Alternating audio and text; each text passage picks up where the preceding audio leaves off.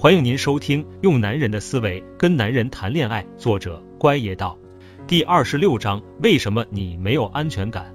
有一个了解你，你也深刻理解他的男人，你们在说爱和做爱以外，达到精神上的彼此鼓励，共同成长，并不时时刻刻要腻在一起，可你们的精神世界却如此契合。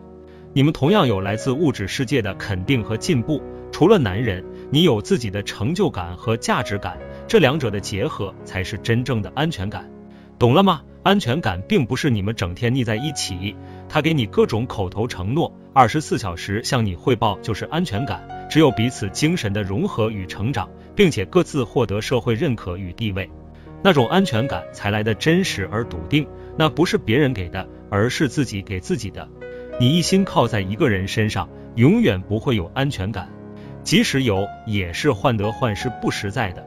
还有一种女人，她的安全感来自不断从男人那里索取物质利益。今天要个名牌包，明天要双名牌鞋子，只要男人舍得为她花钱，她就觉得男人是爱她的，是安全的。最好要到一套房子，全写她的名字，她感觉最安全。虽然我并不赞成这种做法，因为我觉得这种做法其实也未必安全。因为以这个评判标准的话，起码要两个条件：第一，这个男人经济实力相当雄厚。能不断的满足你所谓的安全感。第二，你要有这个资本找到这样的男人。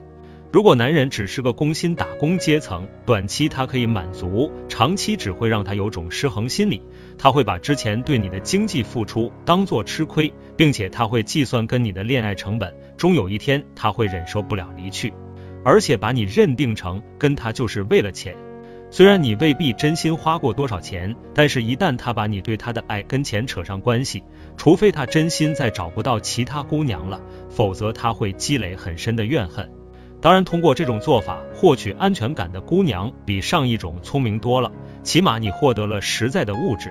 哪天这种安全感没有了，你除了失去自己创造安全感的能力，但靠着之前获得的，也会心理平衡点。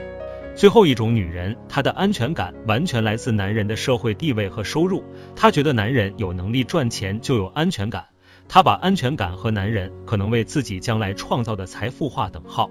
男人收入高，有能力买房买车，她就觉得有安全感，能让她将来的生活有保障。可是姑娘啊，人家的社会地位、工作收入，这都是他为自己创造的财富啊，跟你有什么关系啊？谁说他的就是你的啊？在你们没结婚前，他的是他的，你没权利共享。即使他买了房子，那还是他的房子啊，跟你没有关系的。你安全个什么劲啊？你除了在闺蜜面前吹牛逼的时候得瑟一下，闺蜜投以极度羡慕恨的目光，满足一下你的虚荣心外，你真的没得到实在的安全啊，还不如上一段里的姑娘呢。所以，姑娘们，恋爱中所谓的安全感，不是男人给的，不是说男人整天跟你腻在一起，开几张空头支票就有安全感，不是说暂时从男人那里获得短暂的物质索取就有安全感，更不是男人的物质条件、经济基础好你就安全。其实这些你都不安全，因为都不是实实在在抓在你手里，属于你的，你可以完全控制和掌握的。真正的安全感来自姑娘你自己的成长进步，你对生活的追求，对物质与社会地位的不懈努力和自己获得。在你努力进步的同时，有那么一个志同道合的男人跟你并肩同行，相伴你左右。你累的时候，他会是你的避风港；他累的时候，你是他最忠实的支持者、粉丝。你们永远是一伙的，并不是你让他一个人去打拼世界，你坐享其成，你跟他一起努力创造你们的世界。包括精神的和经济的，在创造的道路上，你们互助共鸣，这才是安全感。精神上彼此依靠，却又各自创造着自己的地位和财富，这样哪怕有一天他离你而去了，你不会觉得自己损失了什么。你的成长和创造的财富，可以令你更底气十足的寻找更合适的。更何况男人怎么会舍得离弃一个懂他、了解他、与他携手共进的女人呢？